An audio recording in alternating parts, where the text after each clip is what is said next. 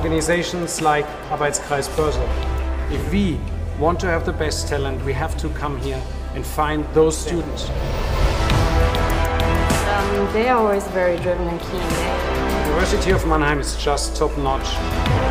Very interesting questions. It's a high quality event. Many The Arbeitskreis Börse is unique when it comes to students, organizations in Germany. Also willkommen zu unserer 16. Podcast-Folge. Äh, die Zeiten des Videocall-Podcasts sind zum Glück vorbei und das ist ziemlich cool, denn ich befinde mich gerade im Office der äh, UBS in Frankfurt im ähm, wohlgemerkt 39. Stock im Operntower. Und äh, sehr coole Location, mega cooler Ausblick äh, und vor allem das Beste, einen sehr, sehr spannenden und interessanten Gast gegenüber von mir. In meinen Augen eine sehr inspirierende Frau. Ähm, und damit ihr auch wisst, wer ähm, da eigentlich gegenüber von mir sitzt, und äh, gebe ich euch jetzt hier ein kleines Intro und einen kleinen Vorgeschmack davon, was euch in den nächsten Minuten erwarten wird. Mir gegenüber sitzt äh, Alexandra Aframopoulos und ähm, sie ist seit 2016 Managing Director im äh, Global Banking Sektor der UBS. Ähm, kurz zur UBS. Die UBS ist äh, weltweit größte Vermögensverwalter mit einem äh, Vermögens Vermögensvolumen von 3,27 Billionen ähm, äh, Franken, Schweizer Franken und äh, hat ebenso einen Investmentbank- und Asset Management-Bereich, ähm, die beide auch äh, global tätig sind. Zudem vielleicht noch ein paar Zahlen. Äh, die UBS ist in mehr als 50 Ländern ähm, aktiv, mit Filialen vertreten und beschäftigt über 62.000 Mitarbeiterinnen und Mitarbeiter. Genau, ähm, ja, also vielleicht nochmal zu dem Bereich von Alexandra. Im Global Banking geht es eigentlich darum, dass äh, Großunternehmen und institutionellen Investoren Finanzlösungen ähm, ja, geboten werden seitens der Investmentbank und ähm, es sind Investmentbanking-Lösungen, unter anderem auch ähm, ja, finanzielle Strukturierung und Beratung, Thema MA, Verkauf und Kauf von Unternehmen, ebenso äh, Begleitung von Börsengängen und äh, Kapitalerhöhungen. Ähm, genau, und jetzt vielleicht nochmal zu Alexandra selbst, zu ihrem Werdegang. Äh, sie hat an der Uni Wien International Business Administration studiert, ist anschließend bei Merrill Lynch als Analyst and Associate eingestiegen und hat dann ab 2006 den Arbeitgeber gewechselt und ist seitdem bei der UBS in Frankfurt im Global Banking beschäftigt und äh, hatte einen sehr steilen Karriereweg hingelegt in meinen Augen. Ähm, also angefangen Associate Director, dann Director, Executive Director und jetzt halt MD, also Managing Director. Ja, aber jetzt erstmal äh, genug mit meinem Intro. Äh, dann nochmal Hallo an dich. Hallo Alexandra. Äh, schön, Hallo, dass du dir die Zeit genommen hast. Vielen Dank, dass wir hier sein dürfen. Ähm, und äh, ich freue mich auf ein sehr tolles Gespräch. Ja, ich freue mich auch. Ja, perfekt. Also vielleicht nochmal kurz zu meinem Intro. Ähm, gibt es da noch ein paar Stellen, die du vielleicht noch ergänzen würdest, jetzt zu deinem Bereich, aber auch äh, zu deinem Werdegang und äh, zu deiner Karriere? Genau. Ja, vielleicht, ja, du hast gesagt, steiler Karriereweg. Ich glaube, auf, äh, relativ normaler, wenn man auf Investmentbanking schaut, im Sinne von die Zeit, die, die, man, die man braucht, um diese einzelnen Stufen uh, abzuschließen. Aber ich glaube, vielleicht uh, wollte ich doch noch mal sagen, so meine Anfänge und, und wie, ich, wie ich dazu gekommen bin. Also ich habe im letzten Jahrtausend, also 1996, an der Uni Wien in der Tat begonnen, internationale Betriebswirtschaft zu studieren. Und nur um euch da so ein bisschen... Ähm, ähm, ein Bild zu malen, äh, wie die Welt damals ausgesehen hat. Also ich glaube, das war so die Zeit, wo vor allem die amerikanischen Banken gerade auch erst die Büros in Frankfurt aufgemacht haben. Davor war, glaube ich, Investmentbanking in all seinen Ausprägungen natürlich eine amerikanische Sache und auch schon in London. Aber der Kontinent war da, wurde da sozusagen bevölkert mit den, mit den Niederlassungen. Und ich glaube, gleichzeitig hat es eben hat es auch begonnen, dass an den Unis ja neben den äh, normalen Fächern auch ein bisschen mehr ähm, die Themen ähm, abgehandelt wurden, die, die für uns relevant sind. Und bei mir war es eben so, wir hatten dann erste Seminare zu äh, MA und vor allem Valuation und, und Bewertung und vor allem auch, ähm, ja, sagen wir mal, US-Style-Modeling. Ja. Und auch viele, es war internationale BWL, was ich studiert hatte, äh, viele amerikanische Lehrbücher damals. Und äh, in den Seminaren, die von, Ex, äh, von den Alumnis gehalten wurden, die eben in New York vielleicht bei einer Investmentbank gearbeitet haben, ich war da einfach begeistert und ich fand, das ist wirklich, äh, sind tolle Themen, ist total interessant und hatte ähm, mich dann bemüht um Praktika. Ja? Und zunächst natürlich in Wien. Ähm, und hatte mein erstes Praktikum in dem Bereich bei der Kreditanstalt Investmentbank. Die gibt es jetzt gar nicht mehr. Die wurde von der Bank Austria und dann von der HVB und der Unicredit gekauft. Ähm, und, und, das war schon mal ein erster Schritt, aber hat auch gemerkt, gut, das ist so die Wiedervariante des Ganzen. Und mich dann eben bemüht, in Frankfurt ein, ein Praktikum äh, zu finden und hat das dann eben bei, bei Merrill Lynch begonnen. Und ich glaube, da ähm, war es einfach, äh, also für mich relativ schnell klar, dass das ähm, das ist, was ich, was ich machen will. Zumindest halt mal als äh, Berufsanfang und ja, irgendwie blieb es dabei. Ah, okay. Ähm, genau, also hast du jetzt schon ein bisschen äh, ja. eingeleitet, warum äh, Investmentbanking. Ähm, jetzt würde ich das vielleicht mhm. doch nochmal eher auf diese auch äh, theoretische und technische mhm. Ebene bringen. Was findest du am Investmentbanking so interessant? Also jetzt, sage ich mal, von dem, was du auch inhaltlich am Beruf, also im Beruf äh, machst. Genau, ja. was ist da, was spricht dich da besonders an? Gut, ich glaube, das, das ändert sich natürlich auch so ein bisschen über die Zeit und ähm, ich hatte ja schon angesprochen, dass, dass, dass, dass meine Praktika oder mein Praktikum dann bei Merrill mich da wirklich überzeugt hatten. Ich meine, das war einfach, ich glaube, meine ähm, war natürlich auch anstrengend und viel Zeit, aber ich habe den ganzen Tag kein einziges Mal auf die Uhr gesehen. Ich habe einfach äh, eine Aufgabe nach der anderen bekommen und habe an mir selbst gemerkt, wie steil eigentlich meine Lernkurve ist. Und dass man selbst nach zwei Wochen ähm, schon viel weiter ist, dass man nach, nach zwei Monaten letztendlich, wenn man die Aufgaben gut erfüllt, äh, ja, auch wie ein, wie ein First Year Analyst operieren kann. Und, ähm, und, und einfach der, ähm, ich glaube, der Effizienz- und Effektivitätsgewinn an sich selbst, ja, und gleich war, war mal was, was mich grundsätzlich begeistert hat, weil ich mir gedacht habe, hey, hier lerne ich schnell wahnsinnig viel. Ähm, und zu den Themen, äh, was damals schon so, das ist jetzt natürlich, äh, ähm, das, also wenn man, ähm, wenn man da natürlich irgendwie äh, performt und begeistert ist, bekommt man relativ schnell viel Opportunitäten. Also ich durfte damals als Praktikant auch mit in, in, in Kundenmeetings, ich durfte ähm, ähm, direkt mit Senior-Bankern arbeiten. Ja? Ähm, und ich glaube, die, dieses Gefühl, äh, für seine Leistung ernst genommen zu werden und dann auch die, die Möglichkeit äh, zu haben, ja, viel zu sehen, das hat mich einfach äh, wahnsinnig begeistert. Ja. Ja, okay. Äh, ja, also sehr cool auf jeden Fall. Und auch, dass du da schon die Möglichkeit hattest, relativ früh einfach auch äh, viel auch intern auch mitzumachen und genau. zu sehen. Vielleicht auch was, was ich jetzt unseren ähm, ja auch New Joiner oder Mitarbeitern immer sage. Letztendlich ähm, ist es ähm, ja, man, man, wenn man, man muss natürlich auch, auch danach fragen und, und sich bereit erklären, aber ich glaube, man hat hier halt wirklich ähm, in der Branche, aber natürlich auch insbesondere bei uns, ähm, die Möglichkeit, sich, sich sehr schnell zu entwickeln, weil letztendlich zählt, äh, zählt das, was man, zählt die Leistung und der Einsatz und nicht so sehr, ähm, ja, ob man jetzt sechs oder neun Monate dabei ist. Ja, ja okay. Ähm, vielleicht jetzt nochmal, ähm, um, um auf UBS äh, als äh, Arbeitgeber zurückzukommen. Ähm, was äh, findest du oder was macht persönlich äh, jetzt die UBS auch für dich aus? Was findest du auch besonders? Du bist ja jetzt auch schon relativ lange mit dabei. Ähm, vielleicht die Frage, warum Warum? bist du so lange dabei und, und genau, äh, wie kommt es, dass du dich hier so wohlfühlst? Was macht ja die UBS für dich aus? Ja, ähm, ja ich glaube grundsätzlich macht das ja jetzt seit ähm, 22 Jahren und war nur bei zwei Banken. Ich sage jetzt nicht, das ist ungewöhnlich, aber ähm, vielleicht nicht der Durchschnitt. Ja. Ähm, ursprünglich war meine Entscheidung für die UBS sehr, sehr teamgetrieben. Es waren, waren einige Leute zu UBS gewechselt, die ich kannte. Und ähm, die hatten einfach von der, auch der Stärke der Kultur und auch der Tatsache, dass es sich natürlich um eine global agierende Bank mit starken europäischen Wurzeln handelt, äh, berichtet. Ähm, was mich äh, zusätzlich zu natürlich den Interviews und dem Team, das ich da auch getroffen hatte, dann dazu bewegt habe zu wechseln. Und ähm, ich glaube, was uns, was uns ausmacht, ist, ist ähm, das klingt jetzt so plakativ, also wirklich die Zusammenarbeit und also Collaboration ja, innerhalb von Global Banking, das heißt zwischen den Produkten, Sektor und Country Teams und den, den, verschiedenen Büros, auch auf den anderen Kontinenten, aber auch zwischen den, zwischen den Divisionen, äh, im Sinn, wie das gestaltet wird ja, und, und wie offen das ist, wie man mit Anfragen aus anderen Bereichen umgeht, was einfach im, im tagtäglichen eine sehr, für mich was ist, was ich als sehr angenehm empfinde, ein Umfeld, in dem ich gerne arbeite.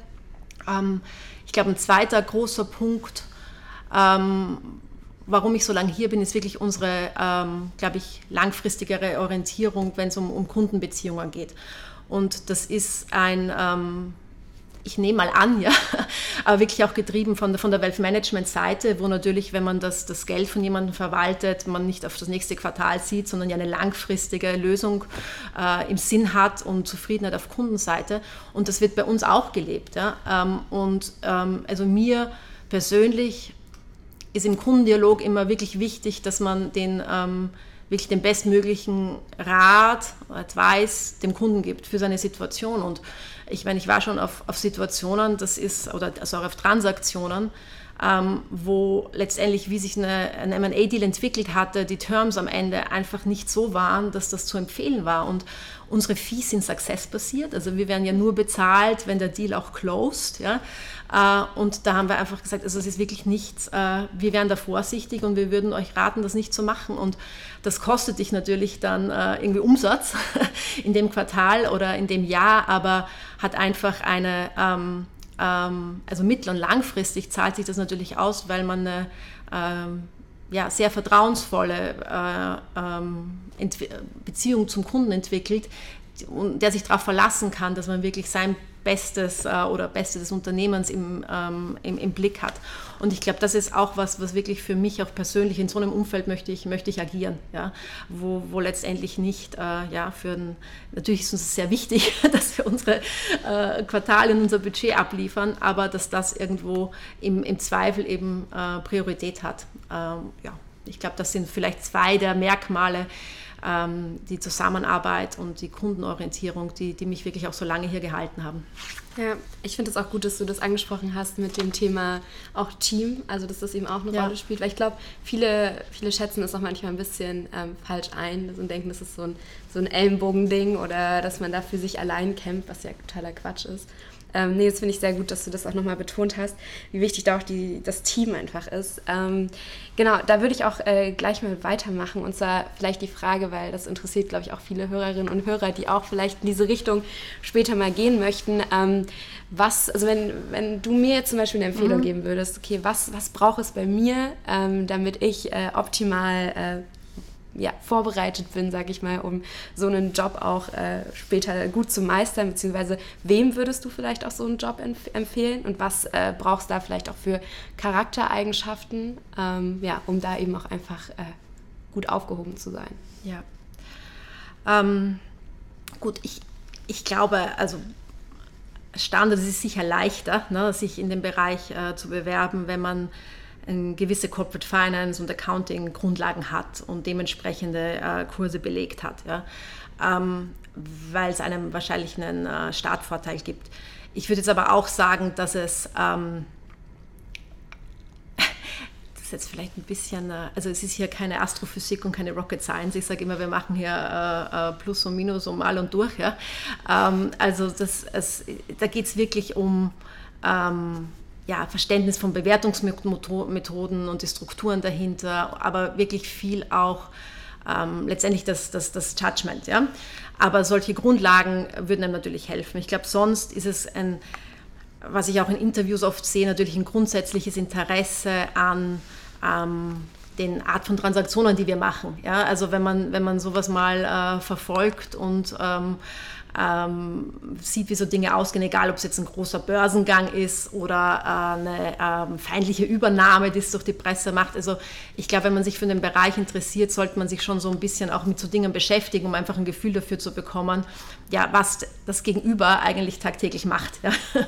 Also ich kann mich noch daran erinnern, also meine Bewerbungszeit damals war diese Vodafone Mannesmann Übernahme, war ja der riesen, riesen Hostile-Deal damals in, in Deutschland, wo auch, äh, ähm, und das hatte ich, das war natürlich im Interview, ich wusste damals, dass Meryl daran gearbeitet hat und im Inter übrigens auf der anderen Seite war, war UBS, aber damals, ähm, da, da saßen wir natürlich von zehn Leuten, waren dann drei, die darauf gearbeitet hatten, da bereitet man sich drauf vor ne, und weiß sozusagen, was da die Lage ist und ich meine, vielleicht auch als Tipp, ne? also wenn man im Interview dem Gegenüber auch eine Frage dazu stellt, dann ja, vergeht auch Zeit dadurch, dass der darüber spricht, weil er gern darüber spricht oder sie. Ähm, aber ich glaube, Interesse für das, was, was wir hier machen. Ja? Ähm, und ich glaube im Sinne von ähm, Charaktereigenschaften, also ich glaube, projektbezogene Arbeit muss, glaube ich, sein, was, was, was einem liegt. Ja. Das ist halt eine, hat natürlich eine gewisse Volatilität mit sehr stressigen Phasen, die dann abbrechen, weil sich Dinge verschieben und, und dann wieder anfangen. Ich glaube, da habt ihr genug Beispiele an der an der Uni auch, ja, also wenn einem, einem, einem sowas liegt und gerade natürlich im, im Team arbeiten, im Team was arbeiten. Ähm, das ist, ist, ist sicher wichtig. Gut, Resilienz und Durchhaltevermögen, aber da würde ich auch sagen, das ist jetzt nichts, was es nur in unserer Branche hat. Ja? Also das äh, etwas plakativ, aber ich glaube, egal in welchem Wirtschaftszweig man Karriere haben will, und ich arbeite sehr viel mit, äh, mit Corporates, ja. Also ich meine, die, die Leute, die da äh, vorankommen, ähm, äh, geben auch, äh, sagen auch sehr großen Einsatz über, über viele Jahre, ja. Ähm, aber natürlich ist das was, was man, was man glaube ich, äh, grundsätzlich mitbringen sollte. Und ich vielleicht fürs zum Team nochmal, auch weil du es ähm, erwähnt hattest, also wir arbeiten ja immer, ja gut, Matrix, eigentlich ist keine Matrix, sondern dreidimensional im Sinne von, ähm, wir haben meistens jemanden aus dem Produktteam, das ist so MA, ECM oder Leveraged Finance, jemand aus dem Sektorteam, also aus dem Sektor, aus dem der Kunde ist, also Healthcare oder TMT oder ähm, äh, PUI, also Power Utilities and Infrastructure und jemand aus dem Country Team. Äh, und Leute werden nach Seniorität und Projektteams zusammengestellt. Das sind üblicherweise also acht bis zehn Leute, die auf einem Projekt zusammenarbeiten. Nur gerade jetzt hier im Country Team ist es so am Anfang, dass du sektorübergreifend und produktübergreifend arbeitest. Das heißt, du ähm, arbeitest immer in anderen Teams. Ne? Also manchmal sind es natürlich ähnliche Leute und du lernst immer mehr kennen, aber man muss sich halt von Projekt zu Projekt auf neue Partner, auf ein neues Team einstellen. Und ähm, ja, ehrlicherweise, manchmal klappt das super, manchmal ist dann halt jemand dabei, wo es nicht so gut klappt, dann ist das Projekt wieder vorbei, aber die Bereitschaft, das ähm, also auch persönlich zu wollen und ähm, ja, auch die Empathie, sich immer wieder auf diese Situationen einzustellen, ist, glaube ich, schon auch was, was man mitbringen muss. Ich meine, mir hat das immer wahnsinnig viel Spaß gemacht, ja, weil ähm, das ähm, gerade auch, wenn es ähm, grenzüberschreitend ist, wir haben ja dann auch mal Transaktionen, wo wir auch mit Asien arbeiten oder mit New York, ähm, und das ist halt sehr, sehr, sehr spannend, weil man auch intern ja ähm, mit immer neuen Menschen zu tun hat. Und ich glaube, da die, ähm, ja, das zu wollen ne, und die, die Bereitschaft, sich da immer wieder neu einzustellen, ähm, ist, ist glaube ich, auch was, was man, was man mitbringen, mitbringen sollte. Okay. Lange Antwort, aber ich. Ja, nee, vielen Dank. Ich finde es ich mega interessant, auch das, was du gesagt hast, jetzt mit den Teams. Also, das sind ja. auch immer neue Teams. Ich meine, klar, das hat bestimmt auch irgendwo Nachteile, wenn man mit Leuten nicht so gut klarkommt. Aber ich finde es eigentlich gerade auch gut, wenn man immer auch, sage ich mal, neue Leute einfach auch kennenlernt und einfach auch, ich meine, das ist ja auch einfach was Schönes, wenn man immer mit anderen Leuten auch zusammenarbeiten kann und das sozusagen, ja. Ähm, was ich jetzt auch sehr rausgehört habe, ist, dass es ja, also du hast ja schon gesagt, Projektarbeit ist ja, ja eigentlich ähm, so ein bisschen das, das Ding. Ähm, ist wahrscheinlich ein bisschen schwierig, da dann die nächste Frage zu beantworten. Ähm, aber wie sieht denn ein, ich sag mal, typischer in Klammern Arbeitsalltag bei dir aus? Äh, Gibt es irgendwie so Sachen, wo du sagst, okay, das ist schon eher so ein bisschen Routine? Oder würdest du sagen, nee, ist, eigentlich, ist es eigentlich immer anders? Ist es eigentlich immer irgendwie was Neues? Ähm, ja, also falls es so Routine-ähnliche Aufgaben gibt, kannst du die gerne nennen. Ansonsten auch einfach versuchen, uns so ein bisschen nochmal, du hast ja jetzt schon ein bisschen das ja. angerissen, aber einfach nochmal so einen kleinen Überblick zu geben wie sieht es aus, so ähm, wenn du ins Büro kommst, was, was machst du denn als allererstes? Ja. Ja, Routine äh, ist in der Tat schwer. also äh, macht ja auch, ähm, glaube ich, wirklich diese Aufgabe und diesen Job aus, dass man ähm, ähm, nie so richtig weiß, vielleicht wie der nächste Tag aussieht, aber nicht die nächste Woche. Und man auch nie aufhört zu lernen, weil man auch immer wieder mit neuen Themen konfrontiert wird. Aber ähm, vielleicht, wenn ich nur auch für die äh, Zuhörer und Zuhörerinnen ausholen darf, ich glaube, es ändert sich natürlich auch stark äh, über die sozusagen Karriere und den, den Weg, den man hat. Ne? Also ich glaube, am Anfang, so als Analyst und Associate, ist es natürlich ähm, ähm, schon sehr analysebezogen, die Aufgaben, äh, genau, viel, viel Bewertung, aber auch, auch, auch viel Recherche, weil man ja, keine Ahnung, wenn du für ein Unternehmen im MedTech-Bereich arbeitest, das äh, irgendein Produkt herstellt, von dem du noch nie, äh, mit dem du noch nie was zu tun hattest, muss man ja mit dem Sektorteam dann auch die, die Comms identifizieren und schauen, ähm, was, äh, um letztendlich den Kundendialog zu haben. Das passiert ja auch. Und, ähm, und teilt sich so ein bisschen in Projekt und Marketing. Ja? Ähm, sicher auf der, glaube ich, zunächst wahrscheinlich mehr, mehr Projekt und, und ähm, Und Marketing, würde ich, Marketing heißt bei uns letztendlich das Bewerben um, um neue Projekte. Und ich glaube, da ist der Alltag ähm, ja, früher Büro, jetzt arbeiten wir auch hybrid, ja. ähm, äh, viel Excel, viel im Team, viel interne Abstimmung, viel gemeinsames Brainstorming. Aber was es nicht zur Routine werden lässt, ist erstens, dass ähm, ähm, ja, unterschiedliche, mit, dass man mit Unternehmern aus unterschiedlichen Sektoren zu tun hat. Genau das, was ich mit dem Team gesagt habe, dass das vielleicht mal in Bezug auf eine Sell-Side ist, also den Verkauf von des privaten Verkauf des Unternehmens. Das nächste Mal ist ein Börsegang. Das heißt, Börsengang, äh, du hast, ähm, ja, wirst immer viel mit äh, äh, letztendlich Excel und PowerPoint und E-Mails und Zoom zu tun haben und unseren Rechercheteams, aber letztendlich ist das Ziel, auf das du hinarbeitest, ein anderes. Und das, glaube ich, lässt auch nicht zur Routine werden. Ähm, ich glaube, je weiter man ähm, in der Seniorität aufsteigt mit der Erfahrung, ähm, nimmt natürlich der, ähm, die tatsächliche, was wir Coverage von Kunden nehmen, äh, nennen, also Kundendialog, äh, mehr Raum ein, was ähm, außerhalb von Projekten natürlich auch zu mehr Reisetätigkeit führt oder in der Vergangenheit geführt hat jetzt wieder, ähm, wo ähm, und auch letztendlich die, die Ideengenerierung. Ne? Also ich glaube, wenn man also typischerweise, ja, schreibt man ja, wenn man sich mit einem Kunden um ein neues Mandat bewerben will, setzt man ein Meeting auf und sagt, ha, wir würden Ihnen gern ähm, ja, ein Update zu, zu Ihrem Sektor geben, zu den Transaktionen in Ihrem Bereich und würden mit ein paar Ideen vorbeikommen, äh, wo es vielleicht Sinn machen könnte für Sie in gewisse Adjacencies einzusteigen. Ne? Aber die Idee muss man dann auch haben im Meeting. also ich glaube, ja. ähm, das heißt nicht und ganz im Gegenteil, manchmal kommt natürlich auch von den Leuten und von den Analysten, Associates Ideen, aber ich glaube im Sinne von der Zeit, die man verbringt, darauf sich Gedanken zu machen, was könnte das nächste Projekt sein, was könnte die nächste Idee sein, die, die nimmt sicher zu. Und das, das heißt dann natürlich viel Austausch mit den Kollegen in den Sektorteams in, in London oder New York oder Asien, äh, lesen, äh, Research-Berichte, ähm, ähm, telefonieren, sich letztendlich alles, was man so macht, um, um, um Ideen zu haben. Und die Reisetätigkeit nimmt, nimmt zu. Ähm, ich glaube, wenn man so sagen darf, also was Positives, was aus der Pandemie ähm, äh, sich ergeben hat, was glaube ich ja in, in, in vielen, äh, vielen Unternehmen so ist, ist, ist natürlich diese ganze Digitalisierung, was Videocalls betrifft. Ne? Und ähm, ich glaube gerade, was sich jetzt wirklich etabliert hat die letzten zwei Jahre, ist, dass man auch schon auf ähm, also New Joiners oder more Junior Bankers ähm, mehr an Kundengesprächen teilnehmen können. Das ist dann vielleicht nicht der CEO-Call, ja, aber so, so ein Meeting, wo dann vielleicht ein MD mit einem ID äh, nach München geflogen wäre, um, um genau so eine, äh, was könnte man als nächstes machen, Meeting zu haben findet halt jetzt auch schon mal über Zoom statt oder die letzten zwei Jahre nur über Zoom statt. Und das gibt natürlich dann auch viel mehr die Möglichkeit, dass den, den ähm, ähm, unseren jüngeren Mitarbeitern, die daran gearbeitet haben, mit teilzunehmen. Ne? Ähm, ist nicht so, dass es davor nicht so war, aber manchmal ist es halt einfach schwierig, den ganzen Arbeitstag ein Meeting zu opfern, sage ich jetzt mal, äh, wenn sonst noch viel Arbeit ansteht. Ich glaube, da ähm, hat sich es vielleicht auch so ein bisschen verschoben, wie viel äh, Teilnahme an ähm, da da ist und da schauen wir auch wirklich aktiv drauf, ähm, dass, wir da, äh, dass wir da die Runden einfach ein bisschen größer machen, weil wenn da jetzt irgendwie ein, ein äh, Screen mehr auf dem Bildschirm ist, ist es ja dann auch jetzt nicht so, so ein Problem.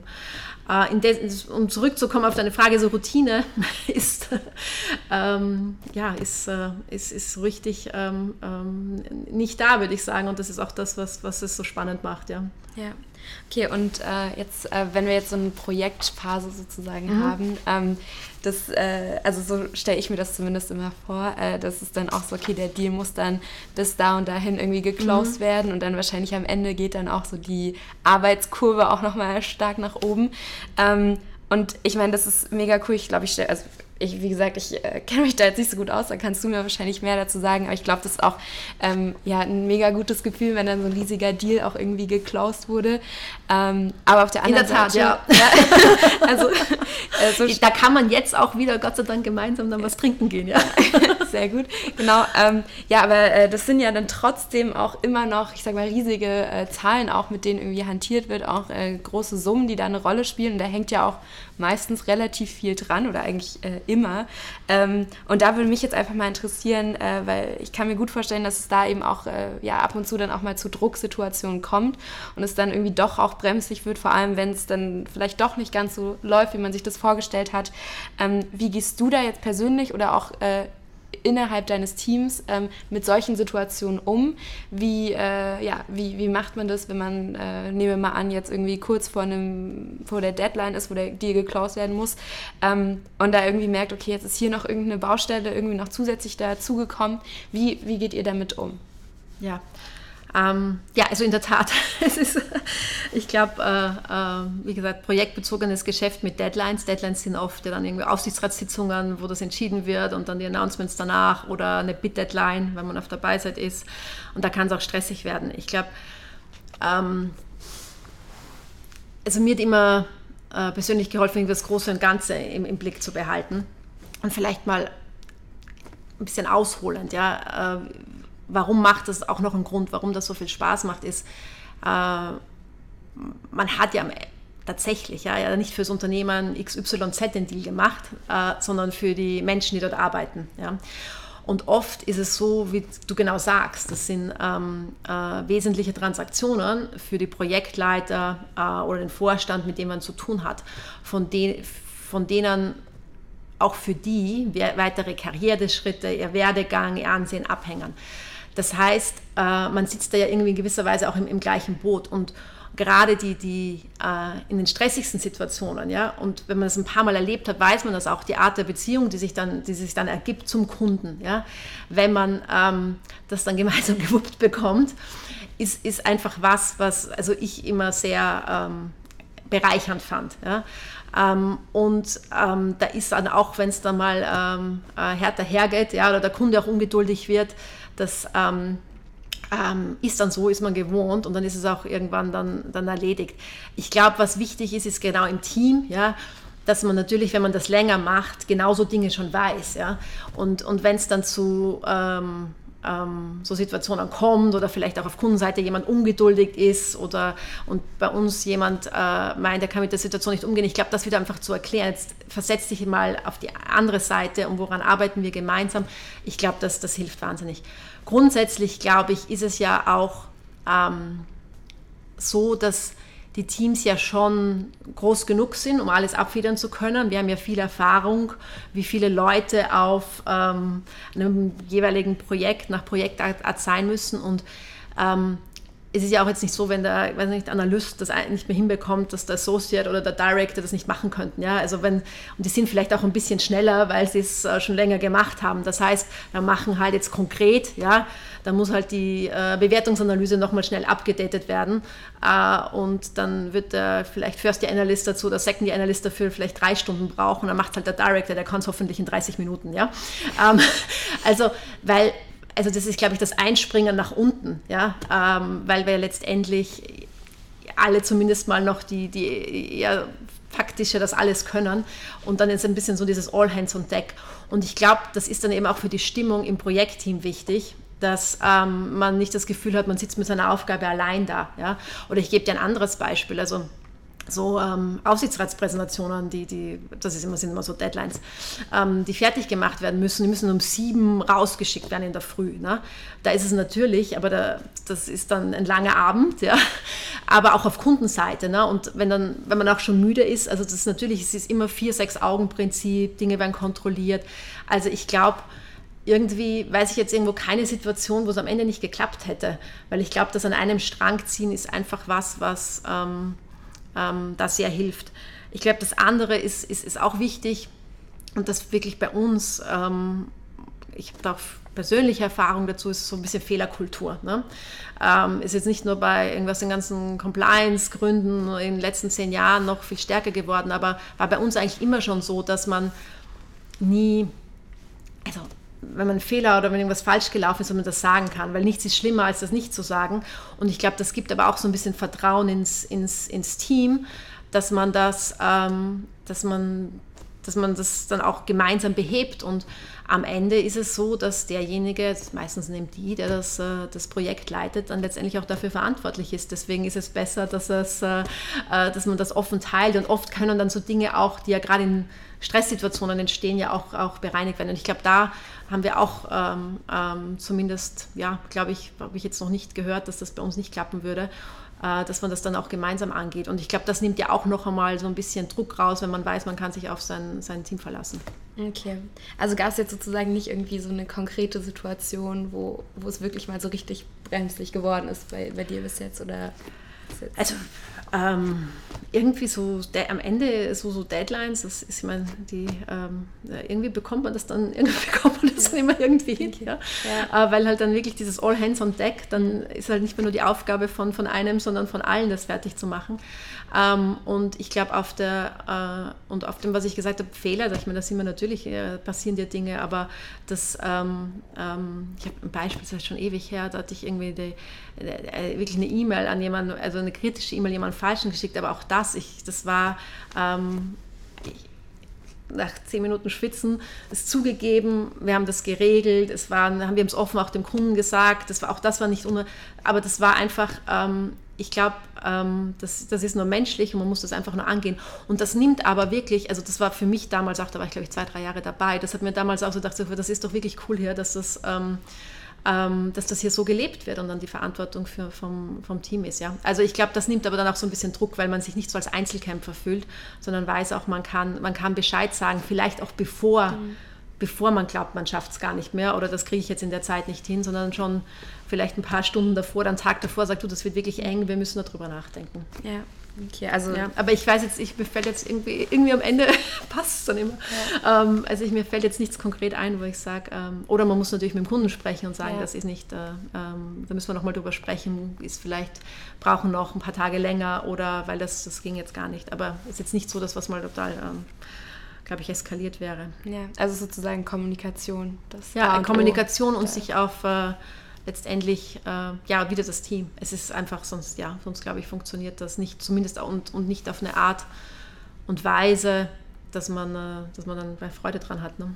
Ja, okay, ähm, und dann würde ich vielleicht auch nochmal zu dir ähm, persönlich fragen. Mhm. Ähm, ich weiß, es ging jetzt schon viel so ein bisschen darum, okay, um Drucksituationen oder um so Zweifel, aber mich würde es jetzt vielleicht auch mal interessieren, ähm, ob es für dich persönlich einen Moment gab, wo du ähm, vielleicht an der Entscheidung, diesen Job äh, sozusagen ähm, oder in diesem Bereich zu arbeiten, ob du an der Entscheidung irgendwann mal gezweifelt hast oder an einem Punkt angekommen bist, wo du gemerkt hast, ähm, okay, das wird mir jetzt ja irgendwie alles ein bisschen zu viel. Also ähm, das ist auch wieder natürlich irgendwie so ein bisschen dieses ähm, ja, Vorurteil, was man so ein bisschen äh, ja. äh, gegenüber Investmentbanking, aber auch Consulting so hat, ist natürlich okay.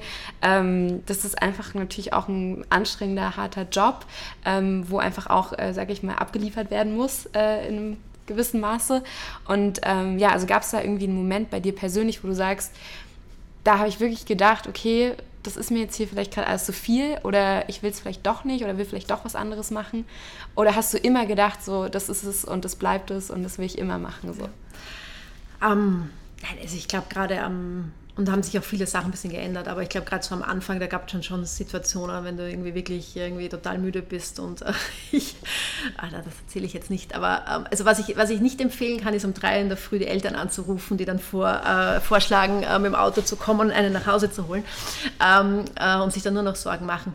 Nein, aber ich glaube, so, ähm, äh, so Situationen gibt es äh, schon. Ich glaube aber nicht, dass das unbedingt ja, jetzt äh, auch nur, ähm, ich hatte es ja am Anfang schon gesagt, ja, ich glaube, wenn man einen gewissen Karriereweg gehen will, ist es ja, äh, hat es immer mit sich beweisen zu tun, Projekte annehmen, voranzukommen. Ich weiß nicht, ob das jetzt nur beim Investmentbanking ähm, der Fall ist. Aber ähm, was ich dann Gott sei Dank immer gemacht habe, ist wirklich mal irgendwie drüber schlafen ja? und, und, irgendwie so diese Entscheidung auch nicht aus der Emotionalität, ich schmeiße jetzt alles hinzumachen, sondern zu sagen, so jetzt, also jetzt, jetzt äh, denk drüber nach, wenn du, ähm, warum du es eigentlich machst und warum es so Spaß macht, wenn du, wenn du irgendwie ähm, mal ein bisschen Abstand gewonnen hast. Ne? Ähm, und ich glaube, was mich dann schon auch ähm, ja, ein gewisses Verantwortungsbewusstsein gegenüber auch des, des Teams. Ne? Das sind wir wieder beim Team. Aber also wenn jemand vom einen Tag auf den anderen hinschmeißen würde, dann fehlt ja, du bist ja eingearbeitet im Projekt. Ne? Das, das ist ja jetzt auch nichts, was ginge. Das heißt, das ist mich, glaube ich, auch, okay, jetzt, jetzt mach weiter. Aber ich glaube, es war jetzt auch nicht ähm, gerade am Anfang jetzt so, so, ähm, so oft, dass es jetzt bedenklich gewesen wäre. Aber vielleicht hat man schon, wenn man ehrlich ist, ab und zu mal, wo man drüber nachdenkt, ist das jetzt das, was ich weitermachen will. Ähm, was man aber schon auch vor Augen hat, ist natürlich dieses, ähm, wie sich der Job über die Zeit ändert. Das ist ja bei uns relativ klar äh, mit den verschiedenen äh, Hierarchiestufen und dieses, ach, jetzt, jetzt, jetzt gebe ich nicht auf, äh, spielt das sicher, äh, sicher auch eine Rolle.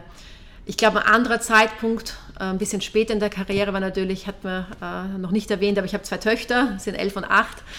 Ähm, und ich meine, als, als die klein waren, und ich habe mich damals äh, entschieden, immer relativ schnell zurückzukommen.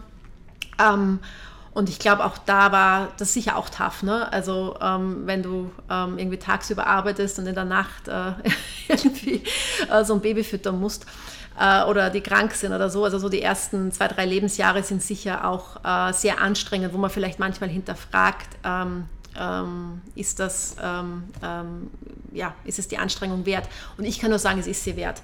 Äh, und wiederum hier auch, also ähm, das ist, glaube ich, jetzt auch nicht ähm, so speziell äh, für, für die Branche. Äh, ich glaube, äh, kleine Kinder sind grundsätzlich super süß, man hat sie wahnsinnig lieb, aber auch anstrengend. Und äh, wenn man das mit einem Beruf vereinbaren will, ist es immer eine Frage der, der, der Organisation. Ähm, wo man aber wirklich drauf schauen muss, glaube ich, ist, bei welchem Arbeitgeber man ist. Und dann geht es gar nicht nur so um die um die großen Regeln, die draußen stehen, sondern wirklich auch um das Team und den Chef. Und ich muss sagen, ich hatte, ähm, jetzt reden ja alle über flexibles Arbeiten, aber ich glaube letztendlich die letzten zwölf Jahre, na elf, ne? Ähm, also mein Chef war da immer sehr offen dafür, dass ich viel von zu Hause mache. Das hieß dann meistens, dass ich sie halt in die Kita gebracht habe. Ich war dann irgendwie im, im, Büro, zehn Stunden, vielleicht ein Babysitter, die, die, die Kleine nach Hause gebracht und bin dann aber nach Hause, und habe dann halt, wenn es natürlich dann am Abend nochmal zu Hause weitergearbeitet. Das Setup damals war viel schlechter als jetzt.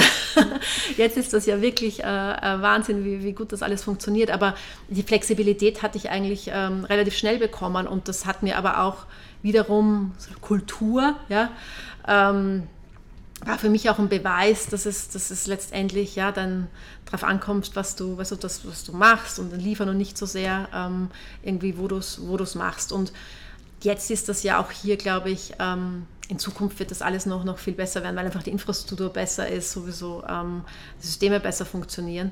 Und ich glaube äh, wiederum, nicht nur im Banking, glaube ich überall so, dass ich glaube schon, dass da so die Vereinbarkeit leichter werden wird. Ähm, ja, ist jetzt immer böse, aber ich sage, mein krankes Kind schläft viel, ja. Also wenn man da so das Gefühl hat, man muss jetzt von zu Hause arbeiten, weil man in der Nähe sein will, ist es gerade jetzt meistens auch nicht so ein Problem, weil die, die rennen da nicht herum und schreien, ja. Ähm, nein, aber es ist ein, ähm, ja, das, da hatte ich eigentlich auch hier die Möglichkeit bekommen, das, das, ähm, das so zu gestalten, wie es halt irgendwie in meinen Alltag gepasst hat und ähm, sage jetzt nicht, dass es nicht anstrengend war, aber hat sich äh, auf jeden Fall ausgezahlt. Und da kann ich nur irgendwie allen dazu zu raten, egal in welcher Branche, das, das zu machen, weil es ist, äh, ja, irgendwann, ich sage nicht, inzwischen sind die froh, wenn ich am Abend mal weniger Zeit habe und sie irgendwie auf ihren Screens sein können. Aber ähm, das ist einfach, also wenn man gern arbeitet und das macht, dann, dann muss man da einfach durchtauchen. Hm, okay, und äh, vielleicht jetzt auch äh, zu der Frage jetzt nochmal. Mhm. Ähm, bezüglich deinen zwei Töchtern ja. äh, vielleicht, äh, wie erklärst du denen, was du machst und wie erklärst du denen vielleicht auch manchmal, wenn du ein bisschen mehr arbeiten musst oder vielleicht auch mal ja. äh, am Reisen bist, was ja jetzt auch bald wahrscheinlich ja. wieder ein bisschen äh, mehr wird. Wie erklärst du denen das, beziehungsweise wie, ähm, wie finden die das so? Das würde mich jetzt einfach interessieren. So, ja, du. Also ich glaube, ähm, also erstens kennen die das nicht anders. Ne? Ähm, und und das ist aber auch genau der Punkt, ne? wenn wir auch über irgendwie, man spricht immer so viel auch über Role Models, ähm, die, die man braucht. Ne? Das größte, für mich ist das größte Role Model ist letztendlich für Töchter die, die Mutter. Ich hatte auch eine, meine Mutter ist Ärztin, also die hat ja auch, hat auch immer irgendwo voll gearbeitet. Also ich bin auch schon Tochter einer arbeitenden Mutter. Ähm, und für die ist das ganz normal. Ne? Ähm, also ganz, ich glaube, ganz, ganz im Gegenteil. Das ist, äh, sie finden das äh, ähm, eher andersrum. Ja, was äh, äh, nicht normal, wenn das, wenn das nicht der, wenn, wenn das nicht der Fall ist oder was, äh, wie schrecklich wäre das, wenn du ganz Zeit da wärst. Nein, und uns zu, wenn du all deine Energie verwenden würdest, um uns zu organisieren. Ähm, das heißt, nein, es ist eigentlich keine, ähm, keine Frage. Und ich meine, die, äh, die, die sind damit, sind damit aufgewachsen. Ich glaube, die haben ja schon ein bisschen Ahnung, was ich mache. Ja. Ähm, und, ähm, und es gibt halt einfach so eine irgendwo Modus operandi. Ne? Also wenn ich die irgendwie, ähm, ich habe mal ein Projekt, ähm, aber auch auf Kundenseite, vielleicht jetzt holen wir ein bisschen aus, aber ähm, die Bereitschaft da, dass, dass, das zu unterstützen, das wird immer normal. Aber ich hatte ein Projekt, äh, wo der, ähm, der Head of M&A halt um irgendwie jeden Tag um acht telefonieren wollte. Einfach um kurz den Tag vorzu, bilateral, zehn Minuten. Und da hatte ich irgendwie ein, zwei Tage irgendwie auch äh, gesagt, okay, kriegen wir irgendwie hin, aber es ist halt genau die Zeit, äh, wo ich die Kinder in die Schule bringe. Weil wenn ich nicht unterwegs bin, mache ich das natürlich. Und, äh, und irgendwann haben sie gesagt, wissen Sie, jetzt, also ich mache das, ich muss das aus dem Auto machen und die Kinder sind hinten drinnen, ich werde die bitten, leise zu sein. Aber ähm, das ist ja gar kein Problem. Ne? Und nach, ich meine, das Projekt war länger und nach zwei, drei Wochen war es dann immer äh, von hinten, guten Morgen, Herr, Punkt, Punkt, Punkt. ja, guten Morgen, so und Sophia. Dann war also, wurde das im 10-Minuten-Call, ein 15-Minuten-Call. Ja. Dann wurde immer nach, bis wir es dann wieder einbekommen haben. Also, ich, das sage jetzt nicht, dass das immer so ist, aber man findet irgendwie Kompromisse zwischen den beiden Welten, wo, wo beiden, beiden Raum gegeben wird. Und ähm, ich kann nur sagen, gut, ich bin, ist eh klar, ja, wahnsinnig stolz auf meine Töchter, aber so die Selbstständigkeit, die dann den Tag legen, ist, ist auch schon wirklich, äh, wirklich herausragend, weil sie sich halt natürlich auch ähm, ja, oft äh, halt viel Verantwortung für sich selbst übernehmen müssen, im Sinne von, welchen Snack packe ich ein, was ziehe ich an, was, also das ist lauter Dinge, da kümmere ich mich schon seit Jahren nicht mehr drum, ne? ähm, weil sie sich einfach, und das tut ihnen aber, glaube ich, auch gut, ähm, so, so aufzuwachsen, aber gut. Ähm, ich glaube, das muss, am Ende ist das eine Entscheidung für sich selbst, aber ich glaube, die jeder für sich selbst treffen muss. Aber ähm, also ich habe da jetzt kein, ähm, ich kriege da jetzt keine, äh, keine, keine Kritik von, von, von denen. Ja. Viele, viele Meinungen, ja, manchmal, aber ähm, zu, ähm, ja, ähm, gut, die sind ja von der internationalen Schule, ja, also ich, mein Englisch wird ausgebessert und äh, manchmal E-Mail gelesen und sagt so, warum schreibst du so oft Momentum? Aber ähm, aber an sich sind sie, ähm, ist es immer gut, also immer gut geklappt, so gut es klappt, wenn man Kinder hat. Okay, sehr cool. Ähm, ja, dann vielleicht noch eine Frage jetzt auch ähm, nochmal, wenn wir ein bisschen zurückblicken ja. auf äh, ja, vielleicht die Zeit von, von Uni, also von, mhm. von deiner ähm, Uni-Zeit bis jetzt. Ähm, was würdest du so deinem jüngeren Ich so auf den Weg geben? Oder was hättest du damals gerne als Tipp bekommen? Vielleicht äh, ja ja, gibt es da irgendwas, vielleicht auch ähm, für unsere Hörerinnen und Hörer ganz interessant, ähm, ja, wo du jetzt sagen würdest, das hätte ich damals sehr gerne gewusst, das hätte ich damals äh, gern als Tipp von jemand anderem bekommen. Ja. Gut, ich glaube, ähm, fallen mir, glaube ich, ähm, zwei Dinge ein. Ja? einfach so aus meiner eigenen Erfahrung, wo ich mich einfach ähm, ja, hinentwickeln musste, weil ich es vielleicht aus meiner Sicht jetzt zu spät begonnen habe. Ähm, ich glaube, das Erste ist ähm, seine eigenen Stärken und Schwächen. Ja? Im Sinne von, äh, uns hat sich ja grundsätzlich in auch Feedback-Mechanismen geändert, aber ich glaube, ich habe viel zu lange ähm, darauf fokussiert, irgendwie auf äh, mein, an meinen Schwächen zu arbeiten ja? und die Stärken vor, ähm, selbst, für selbstverständlich erachtet. Und ich glaube, natürlich muss man die Dinge, die man jetzt vielleicht nicht so gut kann, dann nicht so weiterentwickeln, aber ähm, sich dessen äh, bewusst zu werden, was, was eigentlich das ist, was man gut kann und dazu auch zu stehen. Ja? Ähm, und das auch das, als das ähm, als das Asset letztendlich auch in ein Team einzubringen äh, und in eine Organisation. Ich glaube, das ist äh, was, wo ich, äh, glaube ich, über Zeit irgendwo realisiert habe, ähm, dass, man, dass man das einfach äh, machen muss. Ich meine, eine Schwäche hört man wahrscheinlich auch, ich spreche ein bisschen schnell, aber arbeite ich noch immer dran. Ähm, aber ich glaube auch, auch andere. Ich glaube, das ist was, was ähm, äh, das Selbstvertrauen in die Stärken und die Schwächen halt als das annehmen, was sie sind, äh, mit dem man leben muss. Ich glaube, das ist, äh, das ist was, was ich meinem jüngeren Selbst, glaube ich, äh, gerne äh, mitgegeben hätte. Ähm, der zweite Punkt ist, ähm, ist Netzwerk. Ähm, ich glaube, ich habe, ähm, wie ist es bei uns? Ich hatte das beschrieben, ja. Ähm, man arbeitet letztendlich auf einem Deal für ein Industrieunternehmen, als nächstes auf einem Team für ein Deal für ein Real Estate Unternehmen, dann MedTech und das ist natürlich auch die Kundenseite, die sich immer ändert. Ne? Und gut, ist auch immer relativ viel Arbeit. Und was ich halt sehr lange, ähm, äh, glaube ich, vernachlässigt habe, ist eben genau diese, diese Beziehungen, die sich aus diesen gemeinsamen Stresssituationen, wie besprochen, ergeben, die weiter zu, weiter zu pflegen. Also ich glaube, meine ersten sechs, acht Jahre bin ich wirklich von, von einem Projekt zum nächsten gezogen. Ja? Und das war dann mein, mein Ein und Alles und mein voller Fokus. Und habe zu wenig Zeit investiert, diese äh, ursprünglichen oder die schon gebildeten Beziehungen äh, weiter zu verfolgen. Und ich glaube, ähm, das realisiert man irgendwann, aber manche Leute machen das von Anfang an. Ich glaube, jetzt ist es einfach auch üblicher, weil es leichter ist, einfach auch über LinkedIn, da sieht man ja den Job gewechselt, man kann eine E-Mail schreiben und gratulieren. Aber ich glaube, da, da proaktiv äh, dran arbeiten, genauso wie mit ähm, anderen Beratern, mit denen man zusammenarbeitet. Ne? Wir arbeiten ja meistens dann noch mit irgendwie Wirtschaftsprüfern oder Transaktionsteams von den Big Four oder Anwälten zusammen, dass man wirklich sich auch die Zeit nimmt, äh, diese, diese Beziehungen nach einem Projekt weiter zu pflegen, um einfach sein, sein Netzwerk in der Branche, aber auch zu Unternehmen für seine eigene Entwicklung, für seine eigene Karriere und einfach, weil es persönlich schön ist, weiter zu pflegen. Ähm, ich habe das am, am Anfang aus meiner Sicht heute, von heute zu wenig gemacht.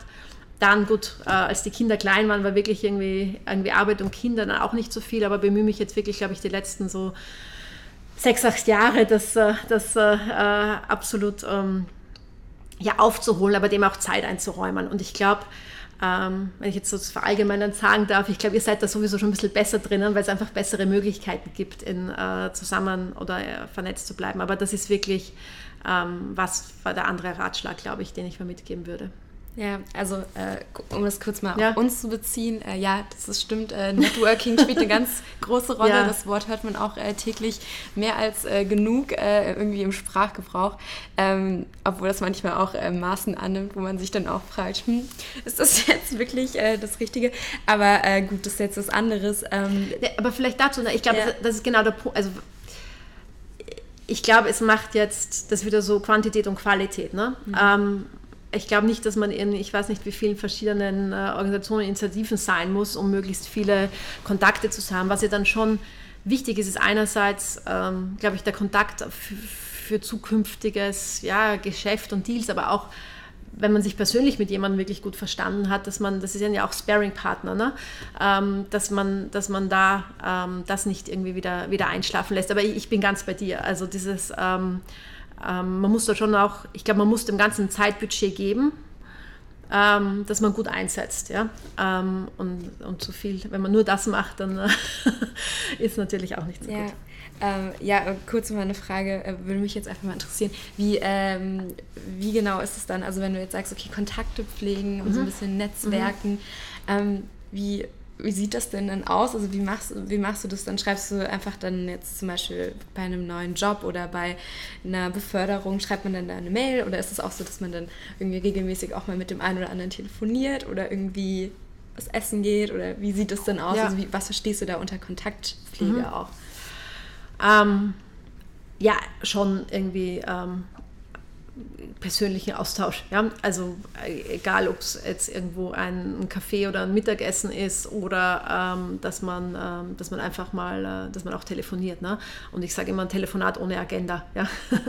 also wenn es jetzt auch ein, ähm, äh, einfach anruft und oder meistens gibt es ja schon Aufhänger, man hat was gelesen, aber dass man einfach irgendwo ähm, ja, sich, sich austauscht. Oder ich gebe dir ein Beispiel, also wenn ich irgendwie in, äh, bin auf dem München, ja, aber wenn ich da irgendwie noch eine Stunde über habe, dann schaue ich halt, dass ich ja, mit wem, wen könnte ich dann noch äh, irgendwo fragen, zumindest kurz, einen kurzen Kaffee, um sich wiederzusehen. Gerade jetzt, mhm. wo man sich lange nicht gesehen hat. Ähm, während, des, während der ganzen Lockdowns war das sowieso leichter, weil irgendwie alle auch erreichbar und zu Hause waren. Also da haben auch ähm, viele tolle Telefonate dann irgendwie auch viel länger gedauert, weil man sich ja viel ausgetauscht hat. Wie, wie gehst du persönlich damit um? Wie ist die Lage? Was denkt man? Also ich glaube, es ist schon, ähm, ja, also natürlich auch zu Beförderungen gratulieren, zu neuen Jobs und dann mal schreiben macht man auch, aber ich glaube auch da, darüber hinaus. Und dann bin ich halt, ähm, also ich bin auch in, äh, jetzt in ein zwei, ein, zwei Netzwerken, aber ich glaube, ähm, ich habe halt gern den, den persönlichen, also bilateralen, bilateralen Austausch. Das finde ich halt, äh, dem, dem probiere ich Zeit einzuräumen. Okay, und ähm, jetzt mal zum Thema Networking. Mhm. Äh, das äh, Bild, was man da ja auch oft immer äh, hat, oder was ist immer, ist jetzt auch Quatsch, ähm, wieder so ein kleiner, kleines Vorurteil. Ähm, ist so dieses äh, auf dem Golfplatz, wenn man sich dann dort trifft oder wenn sich dann irgendwelche äh, ja, hohen Tierchen treffen. Äh, merkst du das jetzt, äh, Hohen wenn Tierchen, hohen ne? Ist Tierchen, ja genau, Diminutiv mit einem Okay, ja? ja, äh, nee, aber wenn man, ähm, also das sind jetzt vielleicht so, so, klar, das eine ist jetzt irgendwie ein Vorurteil, aber auf der anderen Seite, ich meine, es ist ja schon so, dass man jetzt auch in der Branche ähm, vielleicht doch, also ja, deutlich mehr Männer hat, darüber haben wir ja, Ja. auch schon vorhin gesprochen. Ähm, hast du da auch das Gefühl jetzt, äh, klar, auf der einen Seite zum Thema Networking, aber auch allgemein, dass das irgendwie ähm, auch eine Rolle spielt und dass es auch vielleicht schwerer ist jetzt für dich oder anders, ähm, da auch mit den Leuten ähm, sich, also sich aus, nicht auszutauschen, aber da dieses Networking, weil man ja oft ähm, auch, ja, äh, gut, das ist jetzt auch wieder aus Film oder so hört man auch immer viel oder, oder ähm, sieht man viele, ähm, dass, dass da sich eben viel dann auch in solchen ähm, Männerrunden eher abspielt. Ähm, betrifft dich das? Bekommst du das mit oder hast du da das Gefühl, das ist eigentlich eher nur so Klischee und das ist jetzt eigentlich nicht so das Problem? Ähm, gut, ich weiß jetzt nicht, wie es vor 20, 30 Jahren war, aber ich würde schon annehmen, dass, ähm, dass es immer mehr zum Klischee wird ähm, und ähm, äh, weniger, weniger so stattfindet. Ja? Ähm, weiß auch nicht, ob es unbedingt jetzt hier das Golfspielen ist oder andere Dinge, aber ähm, ist, da hat sich schon, glaube ich, viel, ähm, viel geändert, falls es früher so war. Ähm, und ich glaube, ausgeschlossen habe ich mich da ähm, in dem Sinn eigentlich äh, nie gefühlt. Aber natürlich, das ist jetzt auch für jeden Mann und für jede Frau so. Ne? Also wenn du wenn es um den Kundenkontakt geht, dann muss man sich halt dann auch proaktiv drum, drum bemühen und eben auch äh, Situationen des bilateralen Austauschs schaffen, ja, indem man eben auch dann mal, dann ist es halt mal irgendwo ein Mittagessen, wenn man es vertrauensvoller machen will und nicht irgendwo nur ein Meeting mit einer Unterlage. Ne? Aber ich würde sagen, das ist jetzt, ähm, sehe ich jetzt eigentlich nicht als, als großes Thema. Okay. Ähm, ja, dann äh, würde ich jetzt hier vielleicht auch nochmal so eine kleine äh, Brücke ähm, bauen sozusagen. Ähm, also wir hatten ja schon das Thema, okay, es gibt jetzt ähm, im Investmentbanking zum Beispiel, aber auch in vielen anderen Branchen äh, dann doch deutlich äh, weniger Frauen als Männer. Ähm, wie, äh, erstmal wie, vielleicht könntest du mir da erstmal eine Zahl nennen, vielleicht wie das hier ähm, bei der UBS ist und äh, vielleicht auch in deinem Team oder ähm, ja im äh, Global Banking Department, sage ich mal, ähm, erstmal als kleinen Einsteiger, wie sehen da die Zahlen aus? Wie viele Frauen gibt es hier? Ähm, gut, äh, also ich glaube, ähm, wir in Frankfurt sind, glaube ich, sieben, ja, von, von ungefähr, ja, also das kommt immer darauf an, wie man die Headcounts zählt, von so um die 30. Ähm, ich glaube grundsätzlich, also ich persönlich, mich hat das eigentlich sehr lange nicht gestört, äh, gebe ich ehrlicherweise zu. Ähm, aber ähm, also so im Nachhinein, ne? ähm, weil es auch so ein Thema ist, ist es, äh, fällt es einem, äh, finde ich es auch nicht persönlich und wir auch als Organisation was, was äh, natürlich angegangen werden muss. Ja. Ähm, ja, ich bin mir jetzt gar nicht so sicher, ich glaube, was, was wir nach außen als, als jetzt Gesamtbank kommunizieren, aber in, in, Global Banking streben wir da ähm, gerade beim, ähm, also beim Analysten-Intake, wie es so schön heißt, äh, ein sehr ausbalanciertes Verhältnis an. Ähm, ich muss aber auch sagen, dass ich glaube, wir mehr machen müssen, weil ähm, wenn wir auf die Bewerbungen schauen, also das Verhältnis zwischen weiblichen und männlichen Bewerbungen, äh, die Diskrepanz ziemlich groß ist. Ja? Ähm, und das hängt ja wahrscheinlich mit dem, mit dem, mit dem Ruf des Jobs zusammen. Ich, wir hatten auch schon drüber gesprochen, äh, mal bei einer anderen Gelegenheit über Role Models. Ähm, ich, ich, ja, wir sind auch immer offen für Vorschläge von Studenten und Uniseite, wie, wie man besser vermitteln kann, ähm, dass das, ähm, glaube ich, ein Karriereweg ist, der, der natürlich absolut äh, Frauen absolut, absolut offen steht. Und ganz im Gegenteil, ich meine, ähm, müssen nicht über Diversität von Teams und das Nutzen der Diversität von Teams sprechen. Ich glaube, darüber wird so viel geschrieben, das ist allen klar. Ähm, und ähm, wir müssen da einfach als, als, als Branche auch sicherstellen, dass wir da auch hinkommen. Ähm, und ich glaube, wir sollten auch die Möglichkeit haben, weil ähm, habe ich wiederum nicht die Zahl, aber ich glaube, ähm, ich meine, Wirtschaftswissenschaften studieren jetzt auch genug Frauen. Ähm, da da gibt es ja eigentlich einen, einen Pool, den man vielleicht besser erklären kann, was den, was den, Job, was den Job ausmacht. Ja? Insofern ähm, ist es ein, ähm, ja, vielleicht eine Auf Aufklärungsarbeit. Aber wir sind schon sehr bemüht, machen da auch gezielte Veranstaltungen, gezielte Ansprache, aber vielleicht machen wir es auch falsch. Also wenn ihr da konkrete Vorschläge habt, sind wir immer, immer gerne offen, was man da, was man da besser machen kann, um, um dieses, das Vorurteil dem, dem Ganzen auch zu nehmen. Okay. Ähm, ja, genau. Also meine nächste Frage wäre prinzipiell einfach nur gewesen, äh, wie sozusagen ähm, ja, wie, wie du damit umgehst, also mit der Tatsache, mhm. aber das hast du jetzt eigentlich schon ganz gut umrissen und auch was so da vielleicht Vor- oder Nachteile sind. Ich habe es jetzt rausgehört, mhm. dass du dich da hier eigentlich wohlfühlst, auch wenn es halt ein bisschen weniger Frauen als Männer gibt. Was ich auch mega cool finde, ist auch, äh, finde ich, ja, auch wichtig zu kommunizieren, dass es eben auch, ähm, dass man hier auch trotzdem einfach, äh, auch als Frau im Banking einfach auch äh, gut aufgehoben ist. Und äh, vielleicht jetzt zum Thema, ähm, mhm. wie kann man das vielleicht auch besser mhm. äh, vermitteln und so. Ähm, also äh, ich glaube, da könnte man jetzt auch ein extra Gespräch noch aufmachen. ähm, aber ich, äh, was du jetzt auch schon gesagt hast, ist dieses ganze Thema äh, Role Model, das finde ich halt immer besonders wichtig, weil ich glaube, dass so unterbewusst auch, spielt es einfach auch eine Rolle. Also wenn ich persönlich einfach auch mehr Frauen sehe in bestimmten Branchenbereichen, dann motiviert mich das, glaube ich, auch unterbewusst. Mhm. Und ich glaube, äh, das, das spielt natürlich eine Rolle, aber ähm, ja, wie gesagt, da wird auch schon viel getan. Also wir merken das mhm. auch an der Uni. Ähm, bei uns, auch äh, jetzt auch beim AKB, werden auch regelmäßig Female Events mhm. angeboten und das finde ich ist auch wichtig. Klar, bei manchen äh, stößt es dann vielleicht auch ein bisschen äh, auf äh, ja, Irritation oder Verärgernis im Sinne von, äh, wenn dann jetzt irgendwie Jungs bei uns sagen, ach, da wären sie eigentlich auch ganz gern dabei gewesen. Ähm, aber ähm, ja, ich finde es auch äh, echt wichtig, dass man da eben auch einfach zeigt, äh, so ähm, hier ist auf jeden Fall, das ist ein super Umfeld und da braucht man keine Scheu zu haben, sage ich jetzt mal. Ähm, nee, also das finde ich sehr cool. Ähm, vielleicht jetzt nochmal eine Frage. Ich weiß, es ist ein bisschen schwieriges Thema, aber mhm. würdest du jetzt zum Thema Verbesserungsmöglichkeiten, würdest du auch ähm, sagen, okay, wir haben jetzt auch, wenn wir auf die letzten, ich sag mal, 20 mhm. Jahre blicken, äh, ich nehme an, vor 20 Jahren haben Frauen auch bestimmt gesagt, sie wollen, äh, sie, sie denken so, in den nächsten 10 Jahren wird, das, wird die ganze Situation hier anders aussehen. Es hat sich auch ein bisschen was verändert, aber meiner persönlichen Meinung nach halt nicht genug und auch nicht schnell genug.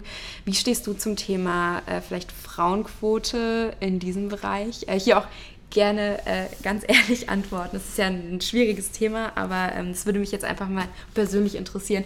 Würdest du ähm, sagen, sowas ist notwendig oder ähm, sagst du da eher so, nee, das ähm, müssen wir so hinbekommen, ohne Quote, ohne, sage ich mal, Zwang zur Gleichberechtigung?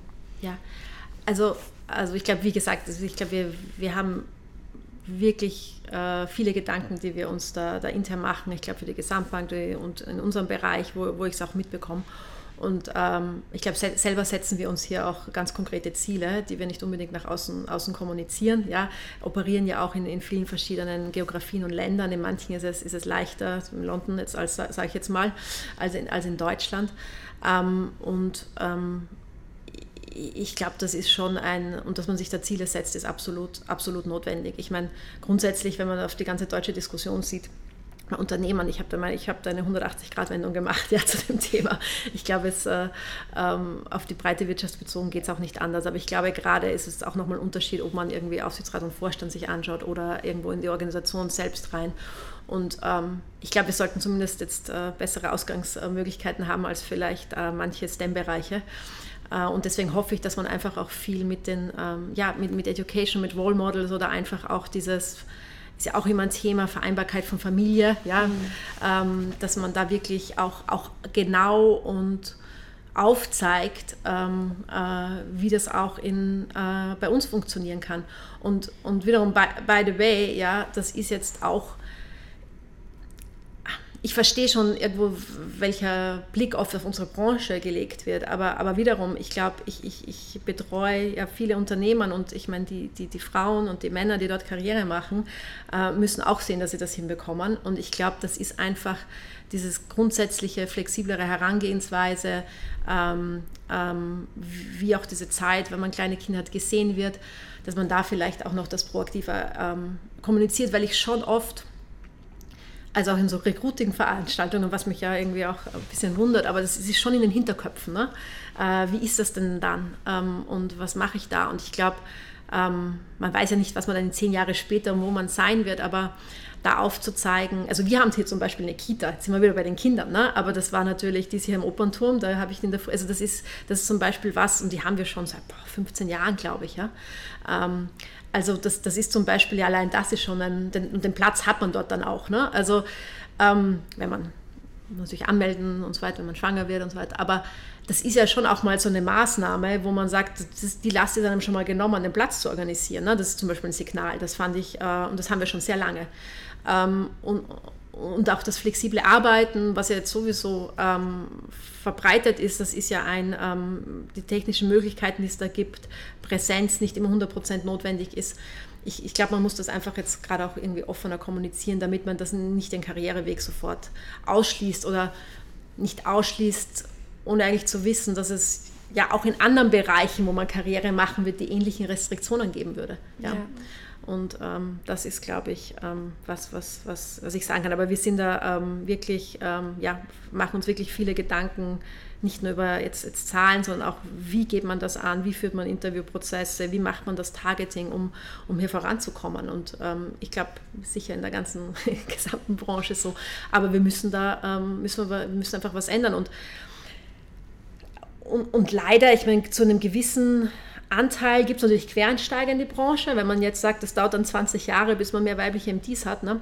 Ähm, aber auf so Mid-Level, also da hatte ich schon, wir hatten mal einen Notfallmediziner, der war dann im Healthcare-Team im, Healthcare oder äh, auch mal jemand, der vorher in der Strategieabteilung war und gewechselt ist.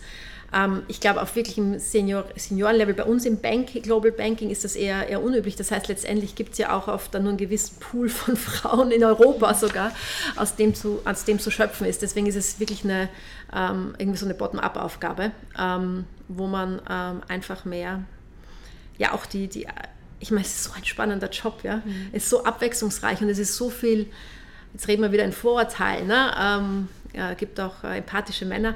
Nein, aber es gibt, es gibt nein, aber das, äh, es ist so ein, äh, ähm, ein Value-Add, wenn man da, ähm, ähm, und jetzt sind wir nur, haben wir nur über Gender gesprochen. Mhm. Es ist ja auch alle anderen Arten von Diversität, egal ob es jetzt irgendwie, ähm, ja, alle anderen Paletten, die man da so hat. Es ist einfach ein, ein Mehrwert und ich glaube, was man ja auch nicht vernachlässigen kann, ist, dass wir uns ja alle weiter bewegt haben. Das heißt, wenn man, ähm, ist einfach ein, ja, ein notwendiger äh, Faktor, um erfolgreich zu sein. Insofern müssen wir das irgendwie, müssen wir das hinbekommen. Aber ich glaube, wir sind da auf, auf gutem Weg. Aber wie gesagt, konkrete Vorschläge oder Einladungen, ja. um das noch einmal bei euch auch äh, in der Frauenrunde noch mal näher zu bringen, immer gerne. Ja, ja ich glaube, es ist halt auch äh, genau der Punkt, den du auch gesagt hattest. Auf der einen Seite muss man gucken, dass man äh, natürlich äh, auch ja, mehr Frauen irgendwie dann auch ähm, ja, einstellt, sage ich jetzt mal. Auf der anderen Seite ist halt auch ähm, schwierig, einfach zu sagen, von jetzt auf gleich so die ganze, keine Ahnung, MD-Etage sozusagen einmal durch ist. Geht natürlich nicht. Ich glaube, da muss halt von beiden Seiten aus, ähm, muss da auch was getan werden, eben auch schon von den Anfängen heraus, ja. also durch Education und so weiter. Also das finde ich auch echt, äh, echt wichtig, dass man das von mehreren Perspektiven aus betrachtet. Ähm, nee, aber auf jeden Fall coole Antwort, vielen Dank. Ähm, ja, um jetzt vielleicht das Thema noch ein bisschen äh, abzurunden, wir sind nämlich auch schon, wir nähern uns so langsam dem Ende äh, leider unseres Podcasts, äh, würde ich jetzt einfach nochmal ähm, ja, ganz allgemein äh, sagen, wenn du alle deine Erfahrungen, die du bis jetzt so gesammelt hast, ähm, ich weiß, das ist ein bisschen schwierige Frage, aber ähm, vielleicht äh, ja, gelingt es da trotzdem eine gute Antwort zu finden. Wenn du alle, äh, basierend auf all deinen Erfahrungen, äh, was würdest du ähm, jetzt unseren Hörerinnen und Hörern ähm, als äh, ja, wichtigste Erkenntnis für dich auf den Weg geben ähm, und als, als Learning so ein bisschen aus deinen Erfahrungen und das so ein bisschen verpackt in so einen, ja, in so eine wichtigste Erkenntnis, in so einen Tipp oder ähm, ja, was wäre so das, wenn du alle deine Erfahrungen einmal zusammengebündelt in einen Satz packst? Ich glaube, wenn ihr was macht, macht es richtig. Okay. Soll ich auch noch erklären? ähm, nee, also, ist, also sehr cool. Auf jeden Fall, ich glaube, so kurz, so kurz hat das wahrscheinlich bis jetzt nie geklappt. Okay, aber äh, ja, also gerne noch eine Erläuterung. Ja. Nein, also ich, ich glaube, was ähm, ist ja egal, ob es jetzt dieser Job ist oder was anderes. Ne? Also man, man kann in drei Monaten nicht rausfinden, ob einem was Spaß macht oder nicht. Das heißt, wenn man sich, glaube ich, zu was committet, was zu machen, dann sollte man sich einen Zeitraum setzen, wo man wirklich dann wirklich Vollgas gibt. Weil ich glaube, mit so irgendwie Halbherzigkeit kommt man ja dann auch nicht zu der Erkenntnis, ist das jetzt was oder nicht. Ja? Ähm, das heißt, äh, wenn man wiederum, glaube ich, egal was es ist, aber wenn man sagt, das mache ich jetzt, dann, äh, dann mit, äh, mit vollem Herzblut und, und, und Vollgas. Und wenn es das dann nicht ist, dann kann man ja recalibraten, aber nicht zu schnell aufgeben und einfach durchhalten in, und dann, ja, also wenn man was macht, dann macht man es richtig. Das ist so mein äh, Ding. Weil ich glaube, mit Halbherzigkeit ist eigentlich egal wo, ja. ja. Ist irgendwie niemandem geholfen. Okay, sehr cool. Dann vielen lieben Dank für die Zeit und ja. Danke fürs Zuhören an nee. unsere Hörer und Hörerinnen. Danke euch für die Möglichkeit, Dankeschön. mit euch zu sprechen. Okay, und äh, weil es so schön ist, machen wir hier noch einen kleinen, einen kleinen Bonus hängen noch hinten dran. Und zwar, ähm, was ja auch uns äh, bestimmt als Hörer und Hörerinnen sehr interessiert und auch mich immer sehr interessiert, ähm, was sind denn so Bücher, also falls du mal dazu kommst zu lesen, ähm, was sind so Bücher, die du einfach in letzter Zeit sehr äh, oder in letzter Zeit gelesen hast und die du uns empfehlen könntest als äh, ja, Investmentbegeisterte vielleicht auch, aber auch allgemein. Es muss gar nicht unbedingt mit dem Thema zusammenhängen. Was sind so deine drei Buchtipps?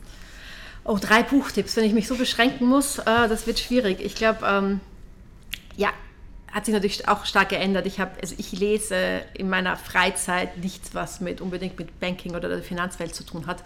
Einfach aus zum Abschalten habe ich da gerne andere Themen.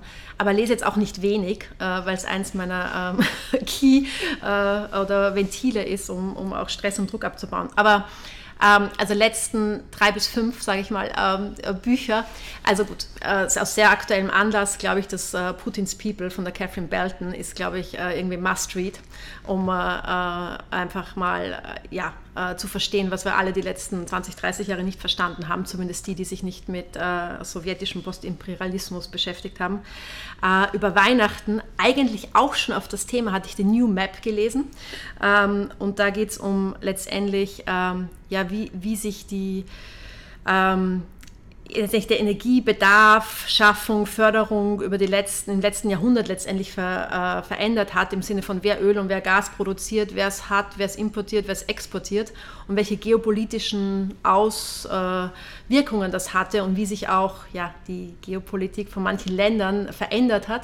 Das fand ich, war ja sehr aktuell, bevor es aktuell war, aber kann ich wirklich nur empfehlen. Total spannendes Buch. Ähm, und wenn ich ähm, ja nur noch ein drittes sagen darf, ist irgendwie uh, A Thousand Brains von Jeff Hawkins. Das war auch, ähm, hat äh, letztendlich drei Teile. Das Buch im ersten geht es so um die letzten Erkenntnisse der Neurowissenschaft, wie eigentlich unser Gehirn funktioniert. Da geht es um Re Frames of References. Letztendlich, wie merken wir uns Dinge, wie begreifen wir Dinge. Und dann schafft er die Brücke ähm, und ich bin da in all diesen Themen kein Experte, nur der begeisterte Leser, aber er schafft die Brücke, warum auf der Basis von der neuesten Erkenntnis eigentlich der Weg zu einer General Artificial Intelligence, also General AI, noch ein sehr weiter Weg ist, weil erst wenn man repliziert, wie unser Gehirn tatsächlich arbeitet, wird auch ein Algorithmus letztendlich selbstständig lernen können und nicht nur gezielt lernen können fand ich auch ein sehr spannendes Buch. Und wenn ich nicht, sage ich es doch noch, wenn ich nicht Non-Fiction lese, lese ich wahnsinnig gern ähm, Science Fiction ähm, und äh, hat natürlich die, weiß nicht, in jüngster Zeit diese Free Body äh, Problem, also die drei Sonnen, die Trilogie gelesen. Und wenn mir nichts anderes einfällt, lese ich einfach zum sechsten Mal Hitchhiker's Guide to the Galaxy, mein absolutes Lieblingsbuch. okay, also vielen Dank. Ich denke, aber habt ihr vielleicht, aber gerne äh, kann mich jeder, wenn er jemand Buchtipps braucht, äh, immer gerne anfragen, weil okay. äh, das ist einfach für mich ähm, ja, eins, eins der Kernventile, die ich hm. habe, um einfach mal mein, äh, mein Hirn auch frei zu bekommen. Ja, sehr cool. Also ähm, wir werden das, denke ich mal, mit Sicherheit auch nochmal äh, äh, beim Podcast auch nochmal verlinken. Äh, für die, die Lust haben und Interesse haben. Ähm, ich habe das auf jeden Fall. Ich liebe sowas immer. Ähm, ja, also dann nochmal danke und Gerne. Ähm,